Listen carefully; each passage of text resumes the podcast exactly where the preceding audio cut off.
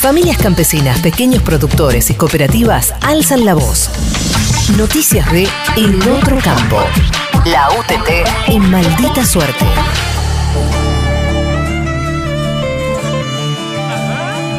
La ley de acceso a la tierra volvió a ingresar al Congreso. La iniciativa fue presentada por cuarta vez luego de perder estado parlamentario.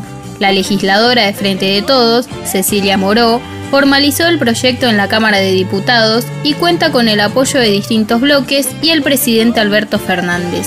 La ley impulsada por la UTT propone que las familias campesinas puedan acceder a créditos blandos para la adquisición de tierras para trabajar y vivir en condiciones dignas. Conflicto de tierras en el impenetrable chaqueño. Más de 60 familias campesinas de la UTT resisten un desplazamiento forzado de sus tierras en el paraje La Fidelidad de la localidad de Misión Nueva Pompeya. Los empresarios Polenta Ruti buscan despojar a las familias campesinas que habitan hace más de 100 años en el territorio con adjudicaciones vencidas que dan cuenta de la complicidad judicial, política y policial. Desde la UTT se exige al gobernador de Chaco, Jorge Capitanich, una respuesta urgente que frene el hostigamiento a las familias. Conversamos con Ezequiel Orquera, delegado de la UTT en Chaco, quien fue detenido durante la recuperación de las tierras. No hemos tenido respuestas de nada todavía, tampoco hemos podido tener la audiencia con el gobernador.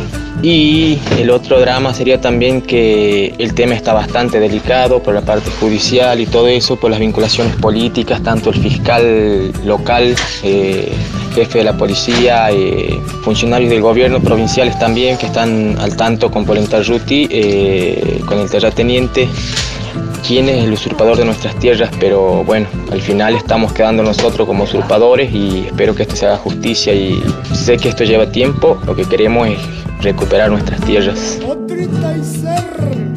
Llega la harina agroecológica, una nueva red de familias productoras de Buenos Aires, Santa Fe y Entre Ríos se suman a la UTT con trigo agroecológico.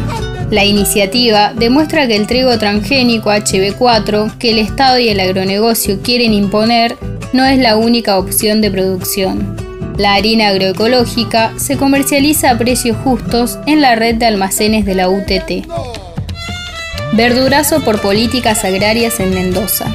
El sector rural de pequeña producción y familias campesinas denuncian la falta de políticas provinciales ante la profunda crisis agropecuaria.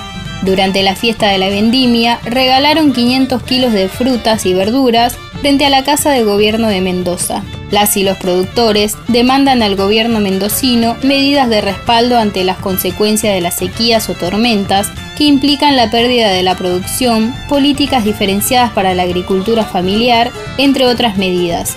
Eliana es referenta de la UTT Mendoza y se refirió a las demandas. Las políticas y programas eh, que necesitamos son el precio justo ¿no? de nuestras verduras, que también la tierra sea de los, de los campesinos y no de grandes empresarios, que en estos casos de temporales también esté la emergencia agropecuaria, ¿sí? ayuda destinada a todos los productores eh, afectados. También pedimos que estemos eh, participando dentro del, de la agricultura eh, familiar, tanto en el sector social y también en el ambiental. Eh, necesitamos ser respaldados ¿no? por, por el gobierno ¿no? en estas situaciones, en nuestra decisión de producir, de cómo producir y a quién vender. Noticias del otro campo. La voz de los trabajadores de la tierra. La UTT en maldita suerte.